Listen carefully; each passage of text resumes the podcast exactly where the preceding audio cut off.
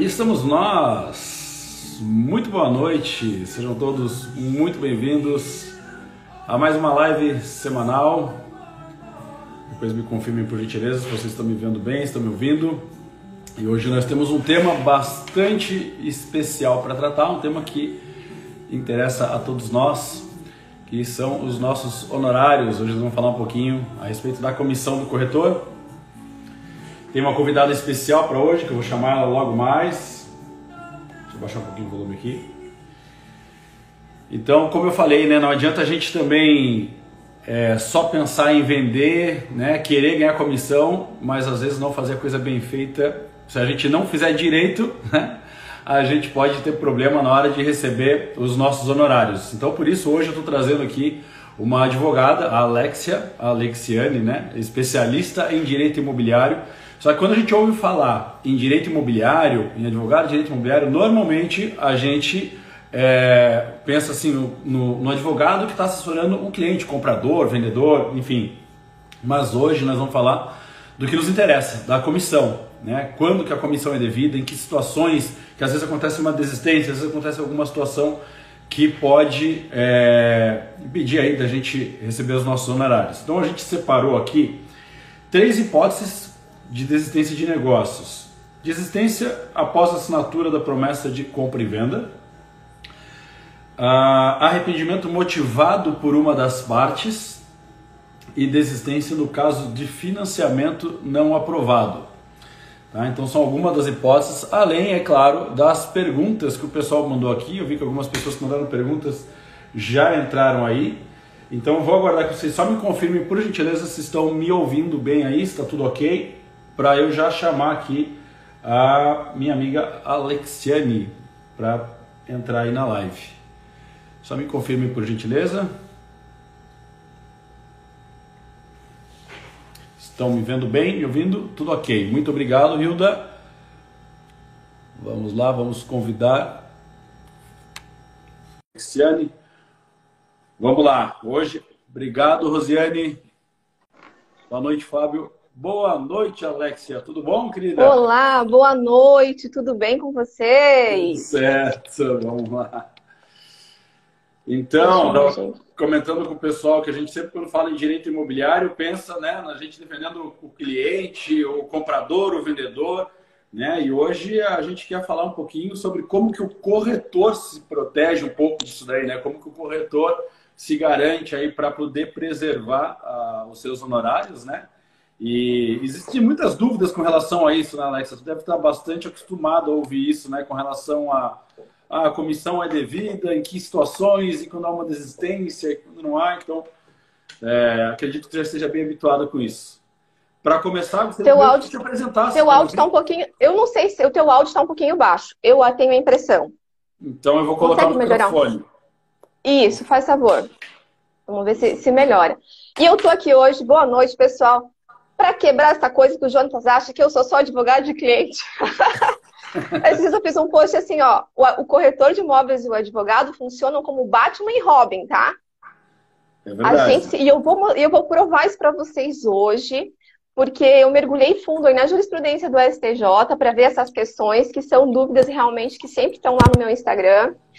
É, e aí, é, realmente entra uma parte jurídica na missão de vocês que talvez vocês ainda não estejam habituados. E o Jonas já me falou assim, é, que interessante isso, ele já me falou algumas vezes, né? Eu nunca vi ninguém fazendo esse trabalho voltado dessa forma para o corretor de imóveis e tal, né? Mas hoje eu vou te mostrar o porquê.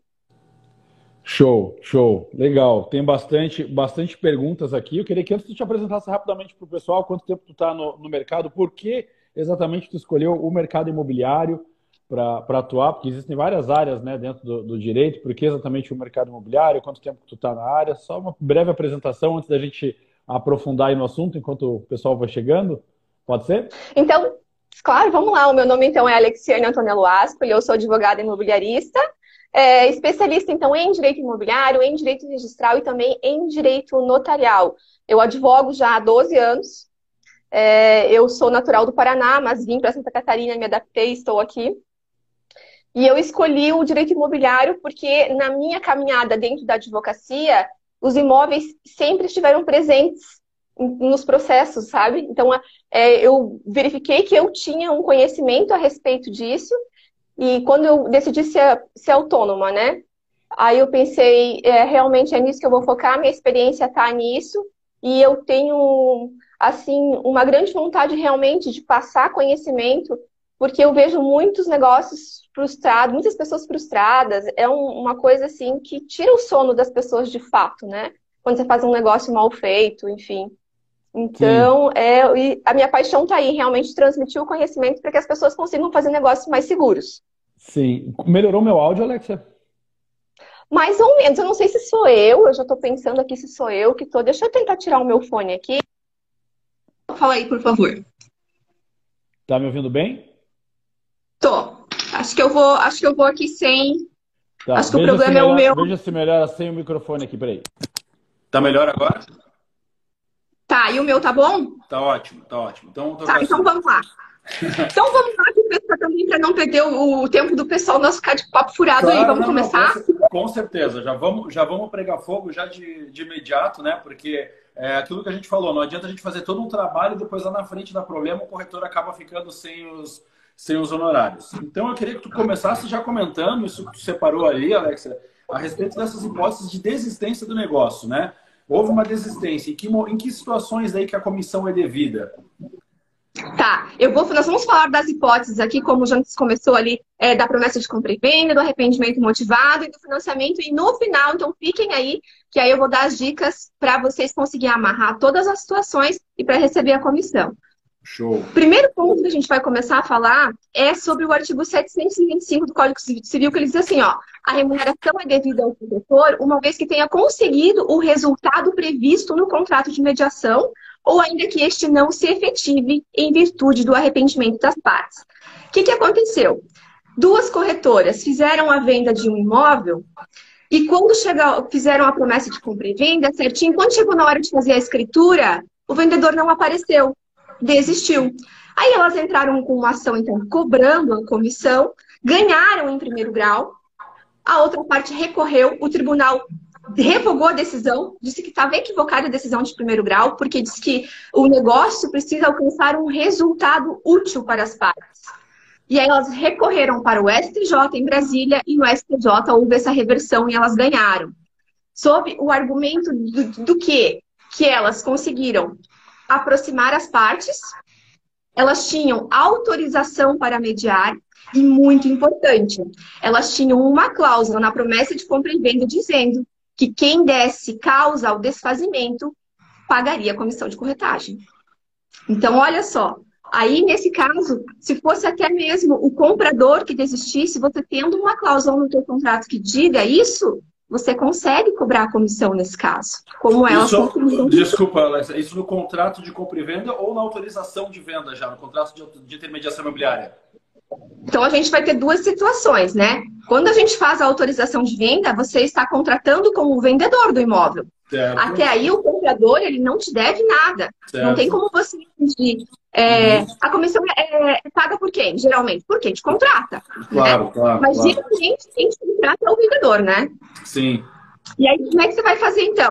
Primeira coisa, autorização para mediar é isso. Vai ter o teu contrato lá como vendedor.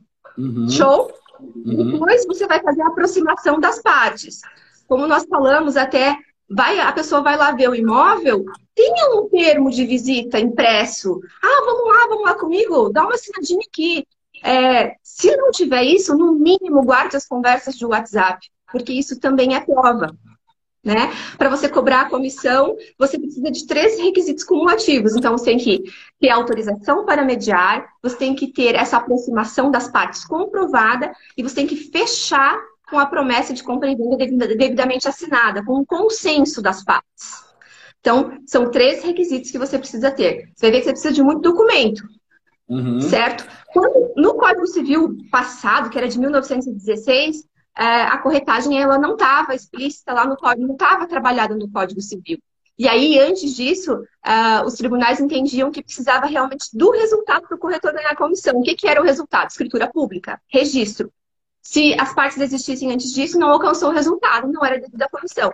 Aí hoje, com base nesse artigo 725 que eu li aí no começo, houve uma inversão. Não é necessário que se chegue ao momento da escritura pública. Tendo o consenso das partes até a promessa de compra e venda, a partir dali fechou. Você conseguiu o quê? O resultado da mediação, que é o que está escrito no 725.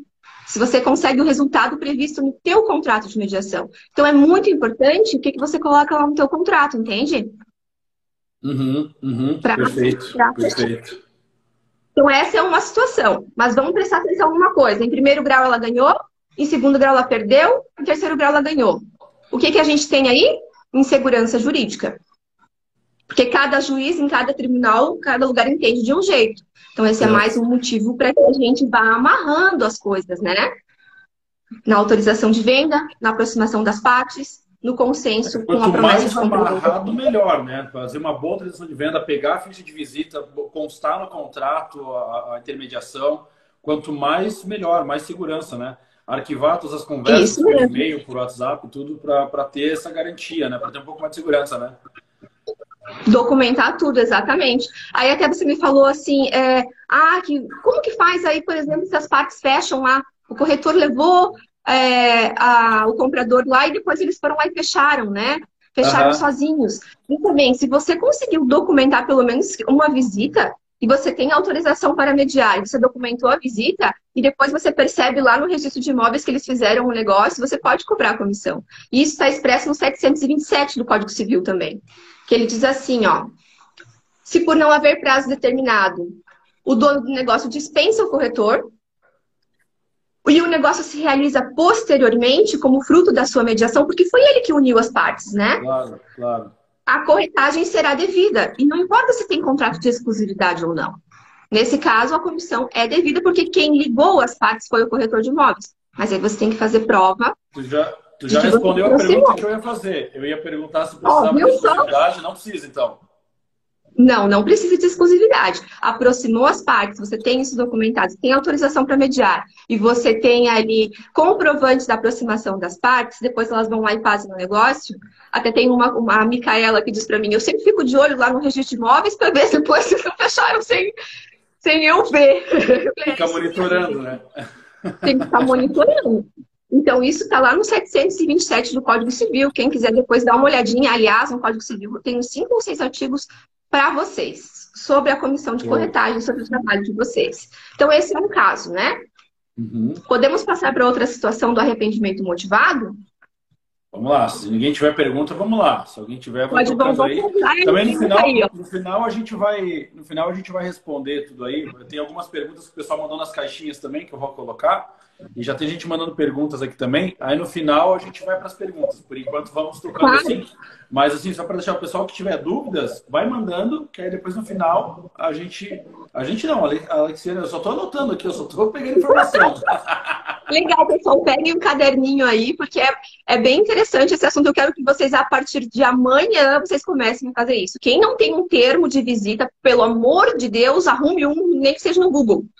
Né? É. Mas a partir de amanhã vocês imprimam isso em cada visita que vocês forem fazer. Ah, dá um vestinho aqui, mas para quê? Ah, é só para o meu controle, para minha jornada. Não sei. Tu arruma uma desculpa aí, mas você vai documentar isso a partir de amanhã. E não vai me pegar imóvel para vender também sem ter uma, uma autorização. Coisa, Deixa eu só aproveitar um pouquinho, deixa, Alexia, que daí já é uma parte que não é tanto do direito, já é a parte mais da, da do jeitinho do corretor, aquela coisa que eu, uma coisa que eu sempre fiz nessa hora, é dizer assim, cara, é só um controle interno da imobiliária que meu gerente pede aqui para eu ter documentado, enfim, é só para ter um controle do meu trabalho. Às vezes até colocava ali um questionáriozinho, o que, que você achou do atendimento, o que, que achou do imóvel, de 0 a 10, assim, uma coisa né? Até o cliente, o cliente até gosta disso, ele sente como um feedback, como, né? Ele, ele, uma, ele está avaliando, ele se sente valorizado, né? Por, por isso.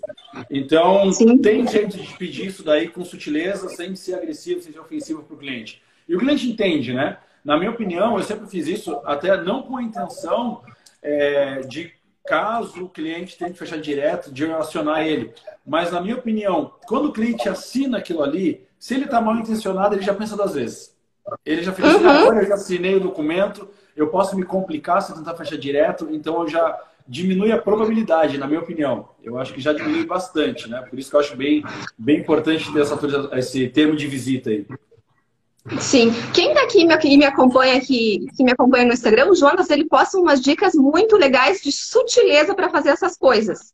Né? Como ser sutil, é, às vezes até para colocar o imóvel à venda, a forma como você vai chegar aí na pessoa. Então, isso é bem bacana. Eu até sugiro que vocês acompanhem o trabalho dele também. Mas então vamos dar continuidade, né? Vamos lá, a, vamos lá. STJ também, decisão do STJ, arrependimento motivado. Olha o que, que aconteceu. E agora é que eu vou te provar o que, que tu precisa de mim e por que, que o corretor é Batman e Robin com advogado. Olha só. A aproximação das partes, teve promessa de compra e venda. O que, que aconteceu depois? O comprador descobriu que tinha uma execução fiscal contra o vendedor. E aí, o que, que acontece? Desfez um negócio. Aí, o que, que o corretor foi cobrar na justiça? Chegou até o STJ, o STJ disse: não é devido. Não é devido porque você não tomou as suas cautelas necessárias. Quais são as suas cautelas necessárias? Você tem dever de diligência.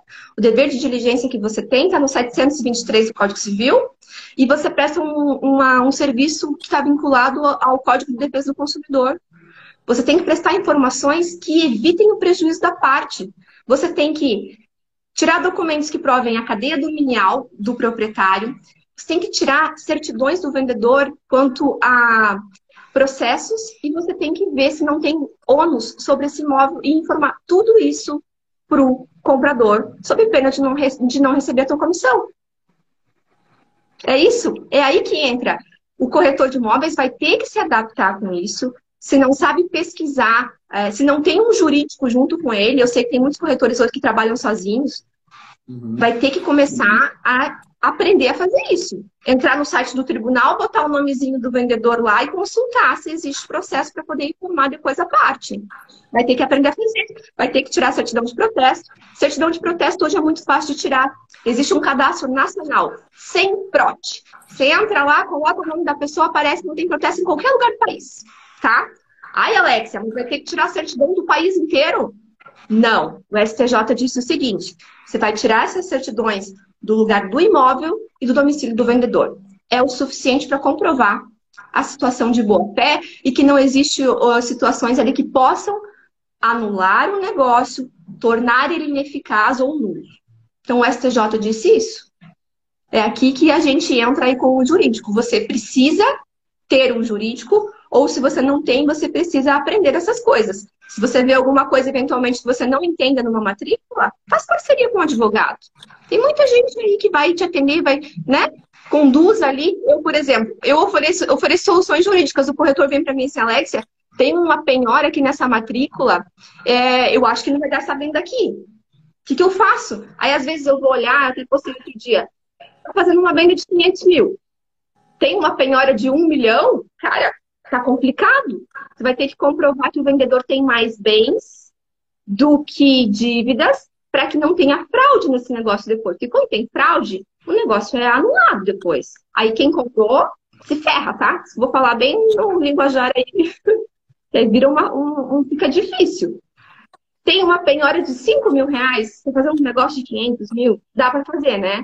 Dá para conversar até com o vendedor para quitar aquele débito lá e fazer tudo certinho. Aliás, na live da semana passada, que você estava fazendo com um corretor americano, ele disse uhum. que na hora de passar pelo registro de imóveis, acerta tudo. Né? Olha só. É. E aqui no Brasil não funciona assim. No Brasil a gente tem que ter essa cautela. Sim, até né? a questão dos prazos das certidões, todas têm que ter o máximo de cuidado, né, Alex? Cada uma tem um prazo, assim, a, a, a certidão do Estado Civil tem um prazo X, tem outras que tu tem que tirar até 30 dias, né? Então, às vezes o pessoal pega só a certidão do imóvel e não se preocupa em pegar do cliente. Né? Eu digo, ah, cara, pega uma trabalhista. Não, mas o cara não tem empresa. Fala, hoje não tem empresa, mas se ele tinha, tu não sabe, tem uma ação trabalhista lá atrás, isso pode dar um pepino gigante, né? Pode dar um problema muito grande, né? Então, e aí, na dúvida... é, é, as certidões são fáceis. A Justiça do Trabalho tem um cadastro nacional de devedores, você faz tudo no seu computador. Sim. Sabe? Certidão de débito de débito federal também. Põe aí débito federal CND. Tá no Google, tá na mão, é fácil de fazer. A imensa maioria online é prático de tirar.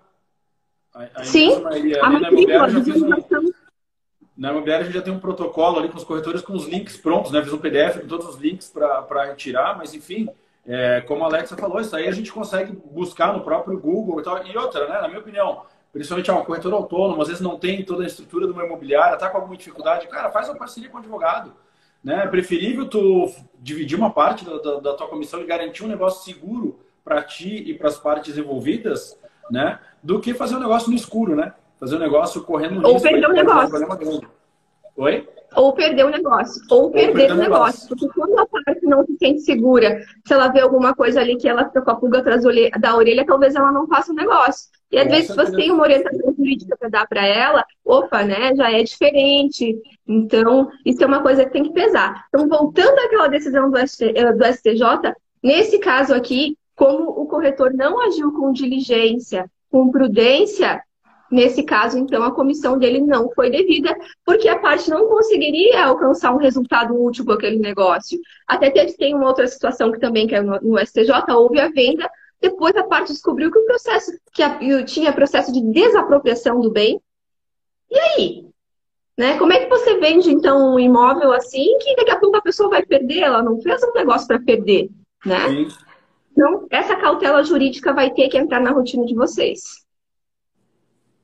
De algum até jeito como falou, até, até, como tu falou, pela questão de segurança, o cliente se sente seguro, né? Quando tu apresenta um monte de negativas para o cliente, ele se sente seguro, ele, ele vê que está fazendo um negócio, uma empresa séria, ele se sente mais seguro para fazer o negócio, né? Ele não fica assim, ah, não Sim. tem só a negativa do imóvel, tem todas as certidões ali, com certeza ele se sente bem mais seguro também. O, eu fiquei uhum. bastante curioso, Alex, quando tu falou ali com relação à existência do caso de financiamento não aprovado né? Que isso aí é uma situação assim que é a, é a maior briga que existe. Não, a culpa não é minha, a culpa não é tua, né? E aí? Essa, essa é uma e aí, essa, bem, essa, bem essa é uma questão bem delicada e muito me perguntam, até o Fábio, se ele tiver aí, o Fábio do Recife, ele está esperando por essa resposta. E eu vou dizer que eu não tenho uma resposta certa sobre o assunto, porque nem os tribunais têm. É muito dividido. Eu trouxe os dois lados da situação. Existem, então, entendimentos. O que diz o entendimento a favor?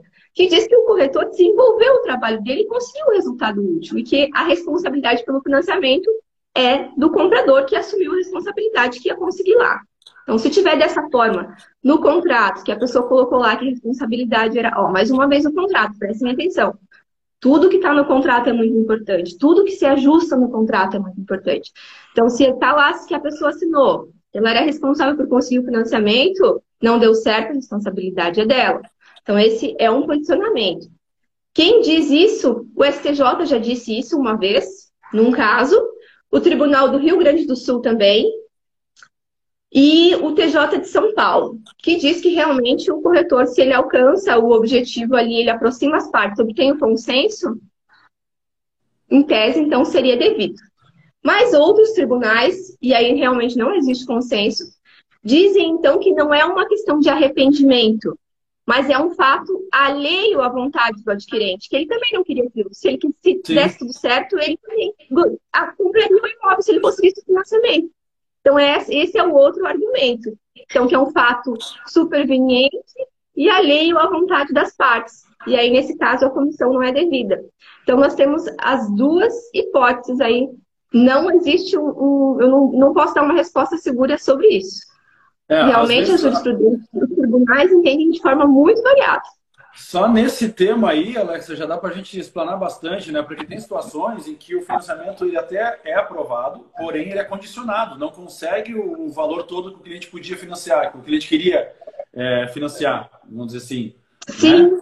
Então, às vezes, assim, ele não tem, a renda dele já está comprometida, né? Ele já tem comprometimento de renda, não consegue financiar o tanto que ele precisava e ele não dispõe desse recurso para pagar o resto.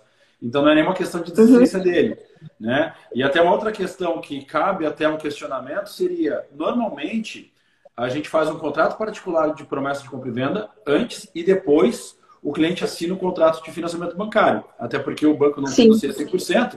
No contrato de compra e venda, no contrato particular, o cliente já dá uma entrada, alguma coisa assim. Nesse caso, no contrato de promessa particular de compra e venda, já daria para amarrar uma cláusula de honorários prevendo a possibilidade de não aprovação de crédito? Eu, é isso que eu te coloquei. Se você, se você coloca lá que a parte se responsabiliza pelo fato de ela não conseguir o crédito, eu acho que por aí dá para tentar. Porque daí ela, ela realmente ela não tem isso. Pois é, difícil é, fazer o, difícil é fazer o cliente concordar, né? Igual o Fábio ele perguntou, não... e perde, e perde o sinal. É, eu já tive alguns casos aqui, até respondendo isso que o Fábio falou, tá? Eu tive alguns casos aqui é, recentes, até um que eu tive recente era de uma casa de um valor, de um valor alto, e, é, e o cliente tinha um medo. O, o vendedor dizia assim, ó, não tem como eu tirar o meu imóvel de venda sem ter um, sem ter arras, né? Sem ter um sinal a título de arras para me, me garantir o negócio, né? E o comprador, por sua vez, dizia assim, não, não tem como eu dar algum valor a título de arras se eu não tenho certeza de que eu vou conseguir a aprovação do financiamento. Então, aquela história, quem veio primeiro, ovo ou galinha, né? Pois Nesse é. caso, eu, eu, consegui, eu consegui contornar da seguinte forma. O comprador, no momento em que ele fez a proposta, falou, ah, eu já tenho crédito pré-aprovado no banco. Eles adoram falar isso, né? Eu já tenho crédito pré-aprovado no banco. Aí eu falei para ele o seguinte, eu falei, olha, é, o banco ele vai analisar, em primeiro lugar, o, o seu cadastro, se você não tem nenhum tipo de restrição, se você tem uma renda compatível para financiar esse valor, e depois se o imóvel não tem nenhum tipo de problema. Se você está dizendo que você já tem um crédito pré-aprovado, né? a sua renda comporta esse financiamento, você não tem nenhum tipo de restrição é, com relação ao financiamento, ah, praticamente certo que da tua parte está ok. Né? Se houver um problema, você parte do imóvel, o imóvel, estou pegando todas as negativas, eu sei que está ok. Para encorajar uhum. o cliente a assinar esse contrato, porque é realmente difícil, né? é uma situação bem delicada. Agora. Mas existem se... situações também que o corretor ele promete para a parte, não, você vai conseguir o financiamento. Já peguei um caso desses, assim, promete que a parte vai conseguir, não, fica tranquilo, tal. E aí depois não dá e o corretor ainda vai querer cobrar a comissão. Poxa, daí é uma sacanagem não, não. Aí é sacanagem, aí é, aí é perigoso. Aí entra uma fé do corretor, né? É, não, aí tem que sondar bem para ver se realmente o cliente tem essa capacidade, né? Ver se o cliente realmente Sim, tem a capacidade de financiamento, se não tem comprometimento de renda, enfim. Mas, como eu falei, isso aqui é um assunto que se a gente entrar aí, a gente vai, é, vai longe explanar um monte. Eu vou, eu vou só. Não sei se tem mais alguma coisa para comentar sobre esse assunto, Alex, que tem bastante eu quero, perguntas eu, e comentários sim, aqui.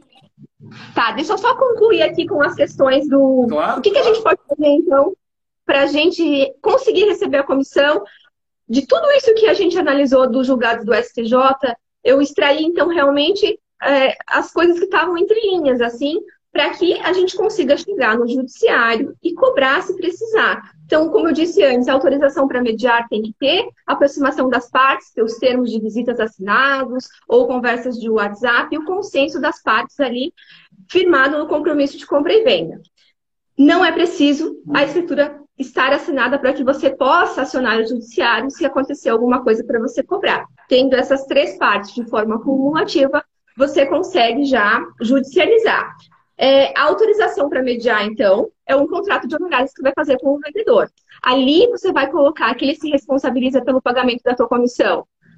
Em que situações? Quando que vai ser pago? Qual que é o percentual? Deixar tudo isso muito claro. Lembra que nesse ponto aqui, o comprador não tem nenhum vínculo contigo. Quem tem vínculo contigo aqui é o vendedor.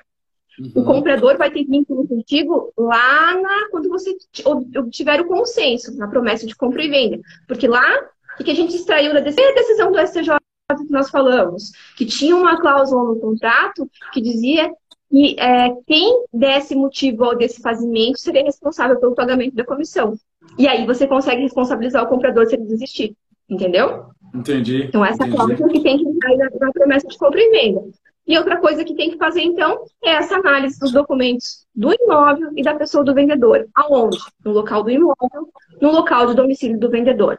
Por isso que é importante tirar, a, ter o endereço, comprovante realmente de endereço do, do vendedor e analisar esses documentos e informar as partes. Se você souber alguma coisa que possa afetar aquele negócio, você informa o comprador. Mesmo você não tendo um contrato com ele, você tem uma relação de consumo com ele. E aí você precisa orientar e dar todas as informações para evitar prejuízos. Ô, então são, Alex, são deixa eu fazer uma pergunta já. Deixa eu fazer uma pergunta já com base nisso que você falou. Você falou com relação a pegar a certidão do local do imóvel e do domicílio do cliente. É, às vezes do domicílio do não... vendedor. Do vendedor. Não do cliente, do vendedor. Sim, do, do cliente, do cliente vendedor. Sim, às vezes esse, esse cliente vendedor ele não é, é, não é natural da cidade. Né? Inclusive tem um macete para ver pelo número do CPF, existe um macetezinho que consegue identificar o local de nascimento desse cliente, do, do, do cliente vendedor, no caso, tá? É, já teve uma palestra que eu fui de direito imobiliário onde o advogado recomendou que pegasse também no local onde a pessoa nasceu, porque às vezes ela podia ter alguma pendência judicial. Por exemplo, eu estou morando em Florianópolis hoje. Vamos supor que até Sim. o ano passado eu morava, que nem, que nem aconteceu comigo, eu morava dois anos atrás, eu morava em Joinville. De repente eu tenho uma pendência judicial lá, né? E se a pessoa pegar só a minha aqui, então é indicado fazer isso, procurar se o cliente veio de, outro, de outra cidade, pegar dessa outra cidade também ou não há necessidade? É uma cautela a mais. Nas decisões do STJ, o, eh, se eu não me engano, foi até o ministro Ricardo Vilas Boas que disse não é necessário. Tira do, local, do, do lugar do imóvel e do, uh, do domicílio do vendedor. Se você quiser fazer isso, é claro que você pode, né? Você está tendo cautela realmente no, no negócio que você está fazendo, mas não é, não é necessário. Ótimo, ótimo. Muito bem, ótimo. Agora, Vocês... podemos abrir para as perguntas? Tá, vamos, eu vou fazer o seguinte, por ordem, tá? Eu vou começar pelas que estão aqui no chat, depois é para as caixinhas de perguntas tá? Para ficar mais ou menos organizado. Vou de trás para frente aqui. Vamos lá. Uh, eu vou indo lendo perguntas e dando oi para as pessoas aqui, ó. O Maneco, o Fábio, a Micaela. A Micaela falou, mas dá para saber se o comprador já tem financiamento aprovado antes da proposta da compra. É, em alguns casos, em alguns casos sim, né? Foi aquilo que eu comentei. Quando o cliente já tem vínculo com o banco, alguma coisa, às vezes já tem análise de crédito feita. Uh, o Jonathan Santos falou: contrato de compra e venda e corretagem assinado. Um mês depois, perto de assinar o financiamento, o comprador decidiu destratar. Foi demitido, ele pagou a multa. Os vendedores não querem me pagar. Vamos lá, eu vou reler com mais calma agora para entender. Sim, essa, eu vi algumas situações dessa de desemprego, a pessoa alegando o desemprego, enfim. E aí vai entrar sempre naquela questão é, que, de que não existe, um, no caso de financiamento, nós não temos entendimentos dos tribunais com pacífico. Né? É, nem, nem, alguns dizem que acontece a mesma coisa que a, depois de assinar a promessa de compra e venda. Que se quem dá motivo ali responde. Mas é, eu tem mais uma observação que eu, vi aqui numa decisão do STJ que ele disse assim, ó.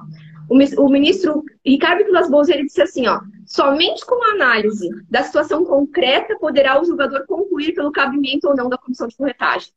Então aqui ele diz uma coisa muito importante que por mais que a gente faça eles só vão decidir se você vai ganhar a sua comissão na, na, no caso específico, eles apreciando aquela questão. Então, é, são né? levados em consideração vários detalhes, né? Nessa questão que ele está colocando aqui, inclusive, pelo que eu entendi, ele está falando do contrato assinado e um mês depois, perto de, ah, de assinar o financiamento, o comprador distratou e pagou uma multa né? Teria que ver aí, no caso, no contrato particular, eu acho, né? Se teria alguma, alguma cláusula prevendo o pagamento da comissão, quanto que foi a é. entrada, que foi pago essa multa. Eu vi é, um caso, aqui que a pessoa foi fazer o financiamento e achou as parcelas muito altas e quis destratar. Tem decisão aqui que diz que a parte tinha que pagar a, a comissão de corretagem. Deixa eu ver se eu acho até o número da decisão. A prevenção do financiamento. É isso, tem, tem aqui, é isso mesmo. Após a assinatura do compromisso, o comprador informou-se dos encargos que tinha que pagar e arrependeu-se. Foi condenado, então, a pagar a comissão de corretagem. Ó, uh, tem uma outra pergunta aqui, ó, do corretor de imóveis na prática. Amanhã será assinada uma escritura onde o proprietário é réu e tivemos que analisar a situação e levar o cliente no tabelionato para dispensar a certidão. Um caso bem delicado que faz justo comentar. Bem delicado. Ai, mesmo. que complicado, hein? Bem complicado, hein? Realmente, aí tu tem que pegar a anuência do comprador dizendo que ele está ciente. Ah, muito interessante. Tirou as certidões. Tem alguma coisa lá que você acha que traz insegurança? pode mencionar na promessa de compra e venda para que o comprador assuma o risco do negócio. Ele sabe o que ele está comprando e o que tem vinculado àquele imóvel e a pessoa do vendedor para depois não vir alegar que não te deve comissão. Tá? Então é importante mencionar na promessa de compra e venda também, é, eventualmente se tem algum processo contra o vendedor e que o comprador está ciente disso. Isso, aquela velha história. É, aquela velha história. É, eu sou da caro, né? É, eu sou daquela que quando vai botar o imóvel para vender, eu, se fosse você, corretor, eu já dava uma olhadinha na situação do vendedor, tirar, dava uma pesquisada, Porque o que, que acontece, né, Jonathan? Às vezes o corretor faz todo o trabalho, aproxima as partes, e aí chega na hora de assinar a escritura, como nesse caso, tem uma situação ruim ali. E aí, né? Tu gastou tempo, as outras partes também, né? Eu Todo vou, mundo perdeu eu vou tempo. Aproveitar, eu vou aproveitar para dar um puxãozinho de orelha de leve que não cabe a todos, né? Eu espero que não caiba você que está aqui assistindo essa live conosco. Mas o corretor às vezes faz a captação do imóvel nas coxas, vamos falar assim, vamos falar português bem claro, né? Não pega a documentação do imóvel, não pega nenhuma matrícula atualizada, não precisa pegar negativa talvez de ônus de todos os imóveis, mas pelo menos uma matrícula atualizada para entender um pouco da situação atual do imóvel. Porque o que acontece? O, os, as pessoas que estão lá, os proprietários dos imóveis, eles não têm o mesmo conhecimento que a gente. O cara não sabe que se ele se separar, ele tem que averbar isso daí no, no, no registro de imóveis. Entende? Ele não sabe. Então, se o cara casa, separa, fica viúvo e, enfim, cara, dá um monte de, de, de, rolo e as pessoas não fazem isso. Ou constrói a casa, não a verba nem a casa. Tu tá vendendo, vai ver um terreno, né? Então, na hora de botar esse imóvel na pauta, tem um pouquinho mais de cuidado. Pegar essa documentação de antes, porque senão tu vai, que nem a Alexa falou aqui, vai perder um tempão, né? Vai anunciar o imóvel, vai divulgar, vai gastar tempo, vai gastar energia. E na hora de fechar o negócio, não vai poder fechar, porque o, o imóvel está com problema. O imóvel está enrolado. Né? Por isso que é bom, a captação bem feita, ela nos previne de muita coisa também. É verdade, eu super concordo e super oriento a fazer isso também. Vale a pena dar essa olhada antes. Vamos lá, então vamos, vamos achar aqui algumas, algumas perguntas. Uh... Não é, suco de uva? É suco de uva, claro. A gente só bebe suco de uva. Ó, tem uma. Não, tem uma... Pessoal... Hum. Tem uma pergunta bem pertinente, bem pertinente com base naquilo que tu estava falando antes ali, que tu falou sobre a importância de pegar a autorização de venda e tal. É, e foi uma pergunta bem pertinente colocar na caixinha lá dos stories. No contrato da intermediação de venda, se faz necessário assinatura de testemunha? Essa pergunta é boa demais. O que, que acontece? No, muda o tipo de ação que você pode usar para cobrar depois a parte que se obrigou a fazer o pagamento da, da comissão. Se o contrato ele tem, uh, se ele é um título líquido, certo e exigível, ou seja, tem o valor da comissão, para quem ela é devida, de quanto ela é devida e tem a assinatura das testemunhas, então ela é um título líquido, cabe um processo de execução, onde a parte é intimada para pagar em três dias sob pena de penhora. Show! Geralmente os corretores não fazem isso, né? Mas é muito bacana. Se não, vai caber uma ação monitória, juntando todos os outros documentos. É um processo um pouquinho mais demorado. Ou se não, uma ação de cobrança, que também é um processo mais longo, que só vai ter a decisão de que a parte te deve no final, quando tiver transitado em julgado, depois de ter passado por todas as instâncias do mundo. Do mundo não, tô brincando, né? Depois de ter ido até Brasília. Oh. Então, processo de execução, você tem realmente, então, a promessa assinadinha, bonitinha ali, ou o teu contrato assinado com duas testemunhas, você tem um título executivo. Mas você vai ter que juntar as outras provas também para fazer a execução. As outras provas do quê? Que você aproximou as partes, né? Que você teve o consenso e que você teve autorização para mediar. Junta tudo isso e faz um processo de execução. Show. Uh, eu esqueci de mencionar, a pergunta foi da Rosiane Bittencourt, ela está agradecendo aí já pela, pela resposta. E a Micaela, ela fez uma pergunta com base nisso, achei bem interessante. Ela pode perguntar aqui no chat, ó. O corretor pode assinar como testemunha? Não. Eu entendo que não, porque ele está vinculado àquela negociação. É interessante que conste uma pessoa que não tenha interesse no negócio. Tá, agora Bota deixa, secretária. deixa eu fazer a pergunta, deixa eu reformular a pergunta que ela fez. Caso essa não é um corretor autônomo, vamos supor a situação de que o cliente, o cliente proprietário do imóvel, ele está dando uma autorização de venda para a imobiliária, sem mencionar o corretor. Nesse caso também não pode estar com testemunha?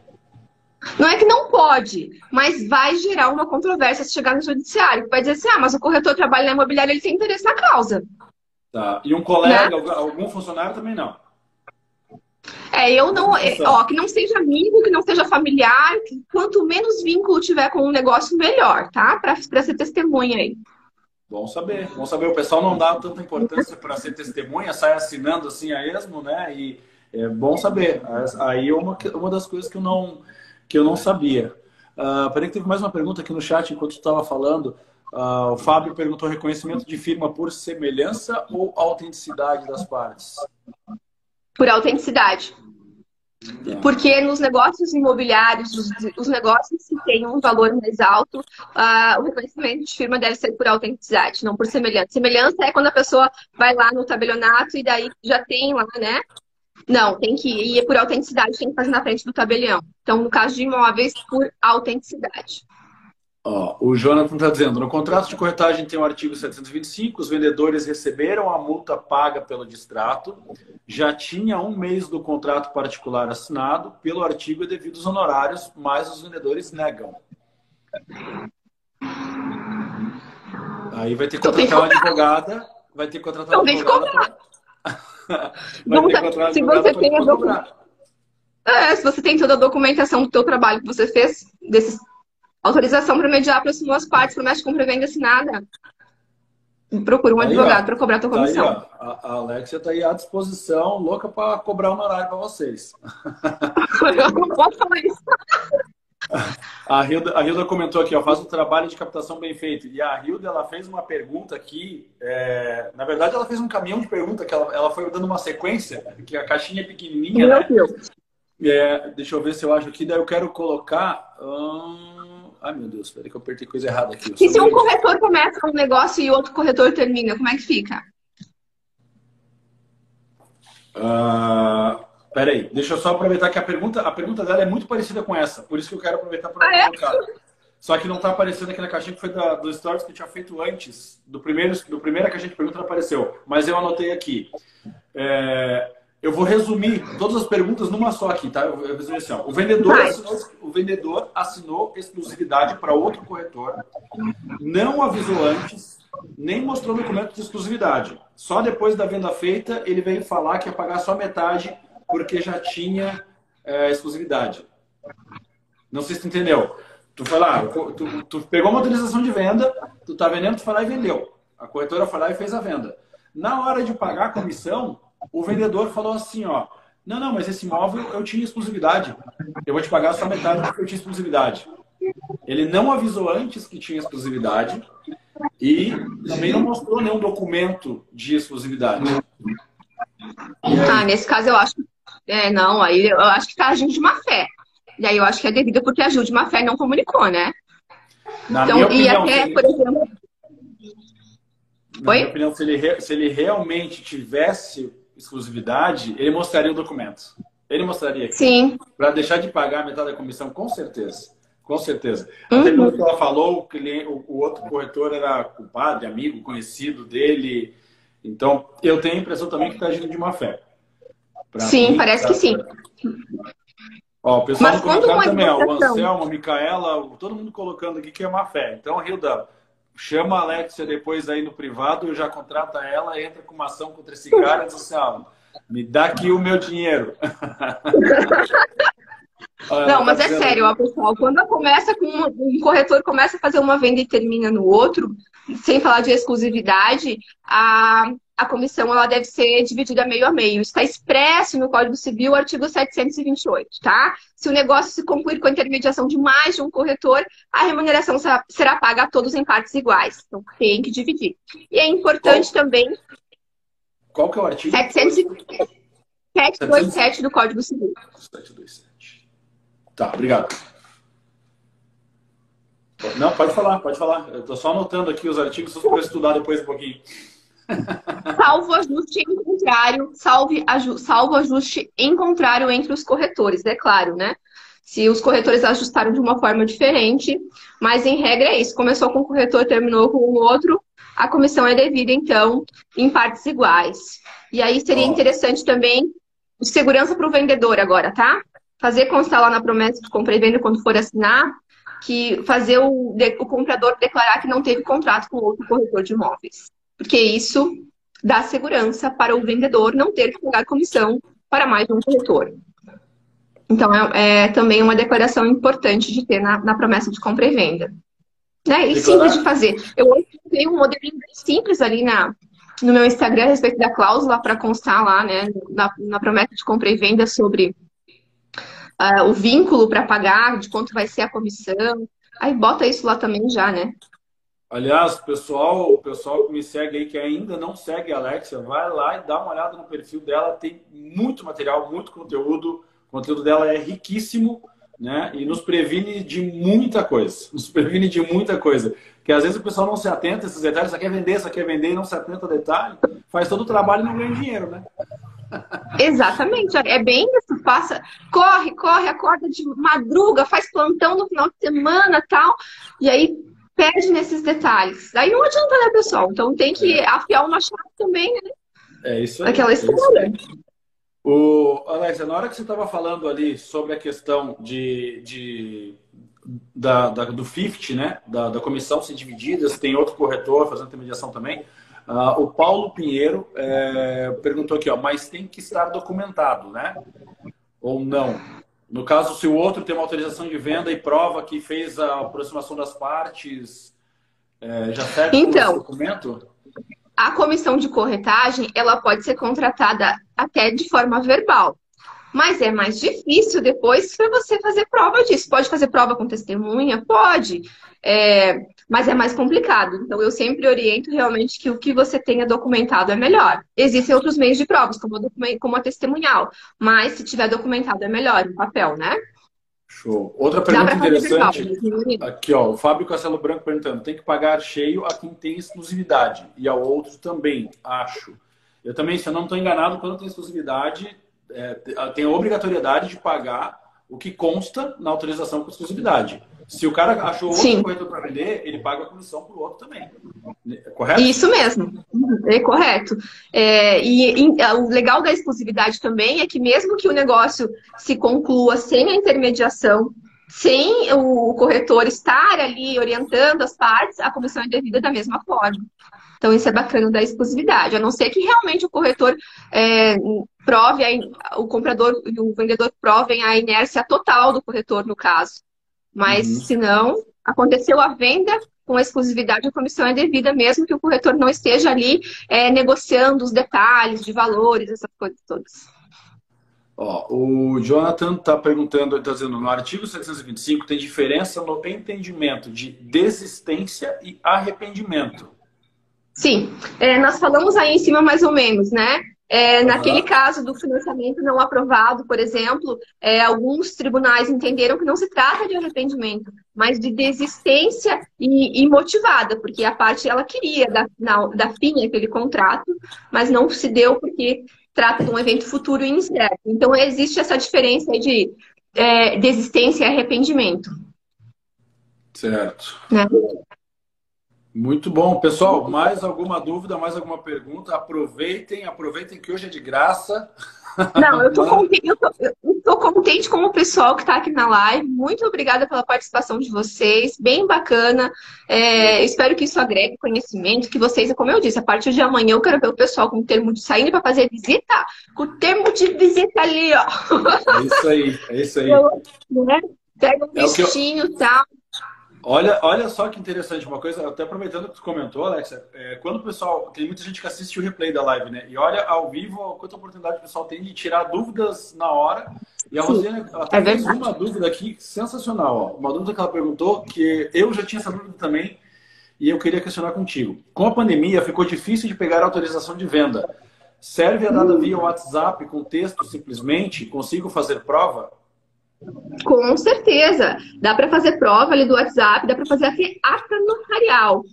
Às vezes tem áudio, alguma coisa, você vai lá, o tabelião, ele reproduz tudo que foi falado, tudo isso você faz um documento e leva para o processo. Então, isso tudo, e-mail, WhatsApp, tudo que tiver eletrônico também serve como prova, tá? Ótimo. Rosiane, até uma dica para você é uma coisa que eu faço aqui com os corretores, que às vezes tem aquela, realmente aquela dificuldade de pegar a assinatura do cliente e tal, no documento. É, eu já criei um texto mais ou menos pronto, né? Onde o cliente só preenche os dados dele. Ah, eu, fulano de tal, CPF tal, tal, tal, tal, autorizo a imobiliária tal, tal, tal, a fazer intermediação da venda, fulano tal. Aquele texto que consta já na autorização de venda, eu já deixo ele pronto para o corretor disparar para o WhatsApp, o cliente só preenche com os dados dele. Então isso facilita bastante também. Tá? Por e-mail a gente já fazia antes, né? Agora com o WhatsApp ficou mais, Sim. ficou mais prático até. Show de bola. Ó, o, o Felipe Rosa dizendo que está fazendo isso também. Ó. Muito bom. Mais alguma pergunta, pessoal? Dúvidas? Aproveitem, aproveitem. Hoje a gente vai poder, Hoje, Jonas, vamos fazer uma pose do pessoal fazer, né? Botar a gente lá, ó, no Instagram, né? Ó, vamos Isso lá, pessoal. Um, dois, três, já. ó. Ó, eu com a caneta toda quebrada aqui atrás, o pessoal bater foto, não vale, né? Faz, dá um print aí, fala que você assistiu a gente, que teve dicas muito legais aí, compartilha. Porque, assim, é sério, é, a gente está falando de segurança de negócios com imóveis que afetam as pessoas. Vocês não têm noção do que chega para mim de gente que não dorme, de gente, assim, ó, que perde o sono de verdade por negócio mal feito. E a, gente, eu me envolvo muito com isso. Então, vamos tentar fazer as coisas mais certinhas, né? Vamos, é, é como aquele negócio, vamos dar um resultado legal para o cliente, né? Que ele vai ter um imóvel que ele vai desfrutar com tranquilidade. Daqui a pouco, já pensou, amanhã chega um negócio lá, o teu imóvel está indo para leilão. Poxa, como assim?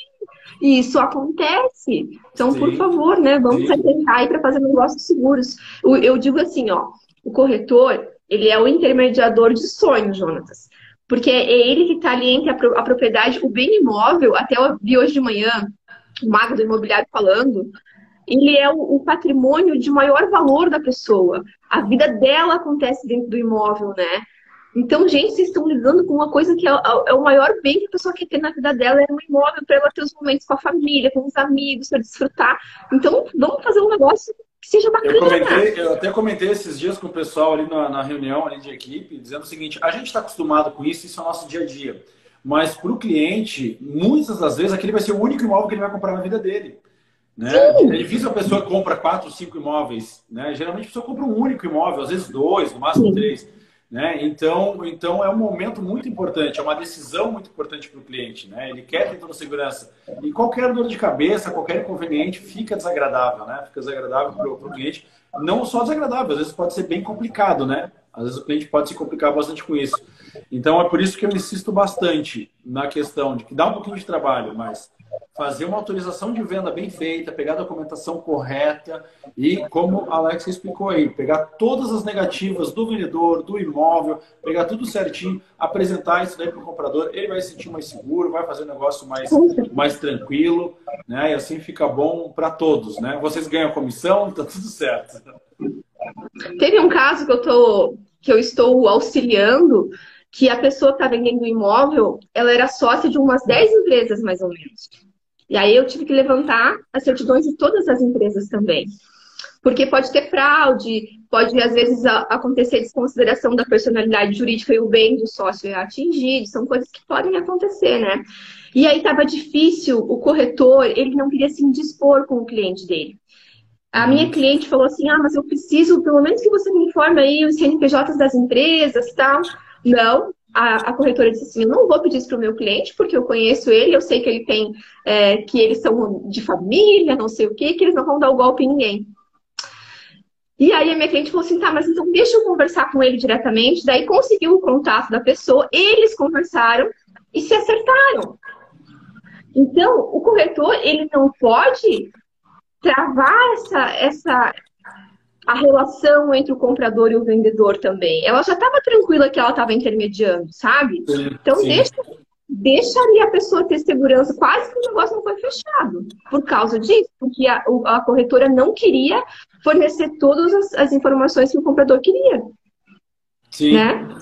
Então, e a, até então, você vai, vai, vai ter que chegar num momento, talvez seja difícil de você explicar para o teu cliente, para o vendedor, que você precisa, porque, mas por que, que você precisa de tanta informação? Você vai dizer, porque hoje é, as coisas estão mais complicadas, existem várias situações de golpe, as pessoas estão se precavendo, e se está caindo no judiciário, está um pouco mais complicado. As pessoas ah, conseguem anular negócios, enfim, né? E tem pessoas, e tem pessoas que realmente né, são mais é, metódicas, assim, que exigem bastante coisa.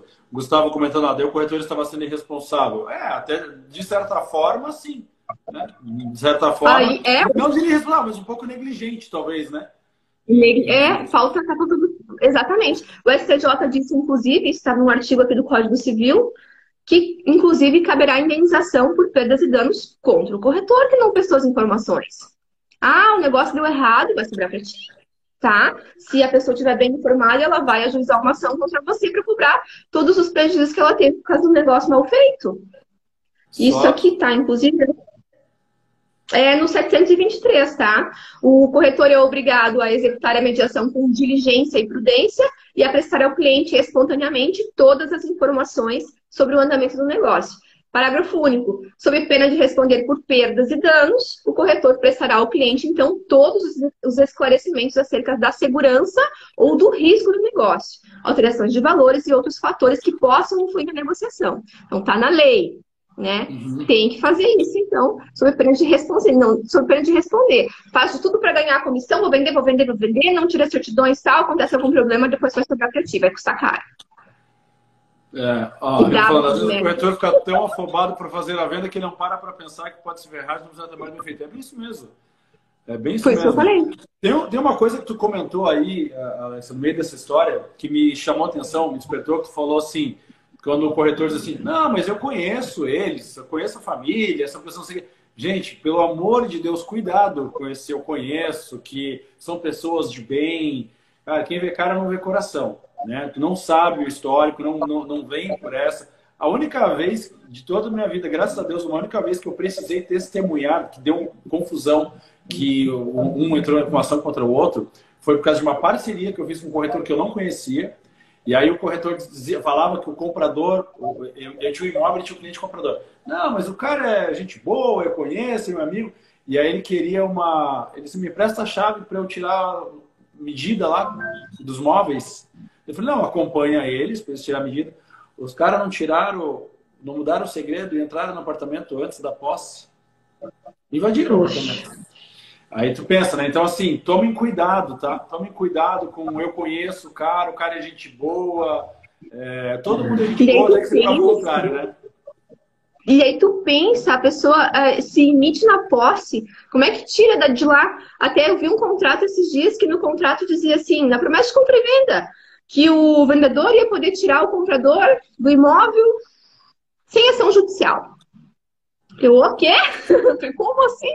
Não pode, né, gente? Você não vai fazer o quê? Você vai lá botar as coisas da pessoa na rua? Não dá indenização por dano moral? Você vai ter que ajuizar, vai ter que contratar um advogado, ajuizar para conseguir tirar a pessoa inadimplente de dentro do imóvel. E aí.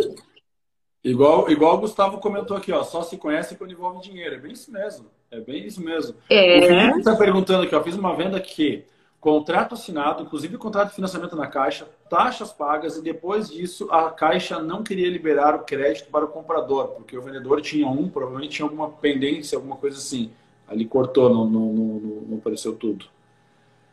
Então, às vezes pode acontecer do cara ter alguma pendência, é. Sei lá, o cara tem uma ação, alguma coisa assim, e lá na frente esbarra lá na frente pode ter, pode ter problema, né? Por isso que é importante pegar tudo que puder pegar de documentação, o máximo possível, é extremamente importante. Extremamente importante. Mais alguma dúvida, pessoal? Também Eu nem sei que horas são. Ó, oh, vai dar o nosso tempo, vai cair a nossa live em dois minutos. Ah, ele falou, ele falou que o comprador tinha um processo contra a caixa. Ah, aí não tem como mesmo, cara. Aí não, daí não. Não, o cara vai financiar pela caixa tem um processo, não vai dar, né, amigo? Desculpa. Pô, cara, corajoso, isso aí foi corajoso também, tentar financiamento na caixa tendo um processo contra a caixa, né? Não dá? Olha só, nossa live vai cair em dois minutos. Se você quiser salvar, a gente tem que concluir, hein? Tá, eu vou, eu vou salvar. Antes de mais nada, quero agradecer a todos que estão presentes aqui, comentando, compartilhando, né? E fazendo suas perguntas. Agradecer especialmente a ti, Alexa, por trazer esse conteúdo riquíssimo para nós, muito valioso. Foi bem legal. Né? Mais uma vez, o pessoal que não segue a Alexia ainda, que me acompanha, dá uma olhada lá no perfil dela. Tem muito conteúdo bom pra gente, conteúdo riquíssimo, tá? Dê uma olhada lá, já sigam ela, acompanhem o conteúdo dela. Alexa, tuas considerações finais, deixar o pessoal bater fotinho para postar no stories, marcar a gente também e faça, faça ah, faz até pose. Suas considerações finais para a gente finalizar aqui. As minhas considerações finais são: documente tudo, aproxime as partes com documento, faça a visita com documento, compromisso de compra e venda, coloque aquelas cláusulas lá que eu falei para você sobre se houver arrependimento, desfazimento, a pessoa assume a responsabilidade pelo pagamento da comissão. Então, documenta tudo, faça tudo certinho, tira as certidões aí do vendedor antes de fazer o negócio, que vai dar tudo certo. Foi muito legal, agradeço muito pelo convite, Jonas. Foi bem bacana prestar esses esclarecimentos aqui. A minha filhotinha está aqui. E eu desejo a todos vocês uma boa noite. Obrigada pela presença de todos. E a gente se vê aí, quem sabe, em breve. Show de bola. Muitíssimo obrigado. Valeu, pessoal. Tchau, pessoal. Boa noite, um bom descanso para vocês. Até mais. Tchau, tchau. Tchau, tchau.